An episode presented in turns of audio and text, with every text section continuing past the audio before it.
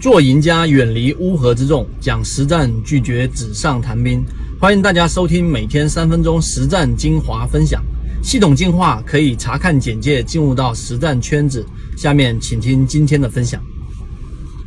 上一个视频我们讲了缠论的三个的这个基础，今天我们用三分钟给各位去在圈子当中，我们讨论出了进化的一个结果，就是缠论的视角是怎么样的。首先，缠论它跟传统的技术分析的不一样的地方是，它有非常明确的一个结构和非常数理化。非常客观化的一个啊，我们所说的一个操作的一个系统。那么实际上呢，缠论的第一个视角就是，它是从各个角度里面，例如说我们所说的结构学、动力学等等，这些必须建立在客观的因素之上。因为缠论它实际上是高于技术分析的一个角度，他们有一个共通点，就是完完全全坚信第一点，就是股价代表着市场里面的一切讯息。有些人会去研究整个市场里面的所有宏观面，但最终因为它这一个宏观面涉及的因素太多、太过于庞大，没有人能够去预测最终的结果是怎么样的。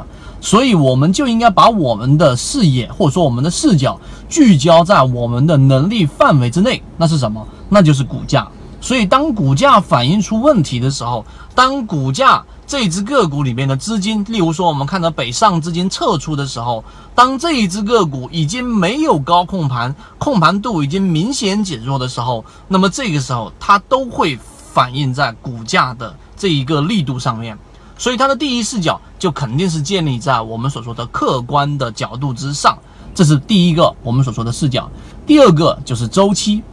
那缠论里面它既会看。这个市场当中，过去发生了什么？例如说，他曾经预测过啊，禅中说禅预测过零八年市场里面的一个暴跌，而那个康波对吧？康波周期里面的这一个周金涛预测过二零一八年整个市场出现的就是我们说的一个急剧的调整。这也是非常准确的。然后他预测，二零一九年开始，整个市场会经历一到三年的整个啊，我们说的复苏的一个周期。他是从周期的角度去判断的，这是我们说的周金涛。所以第二个，他的视角就是从周期的角度切入进去。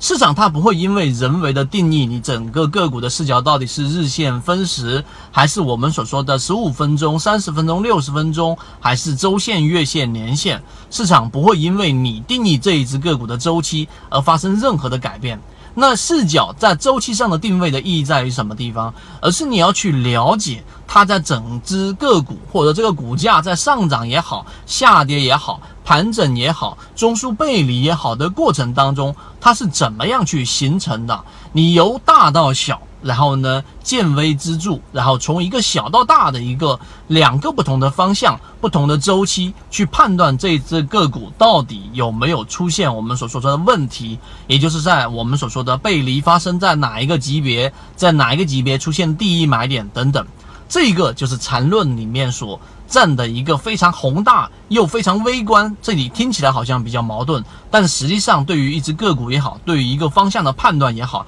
它都得要去一个大的方向和小的方向，再从小的方向到大的方向的一个判断，这个就是我们所说缠论的一个视角，它有别于我们所说的所谓的专家对于市场里面太过于宏观的判断，所有的缠论全部都基于市场。唯一客观存在的因素，那就是股价。那今天我们三分钟就讲了这一个缠论里面的一个视角问题，后面我们还会陆续去讲解缠论里面的其他方面，并且怎么样运用到实战当中。希望今天的三分钟对你来说有所帮。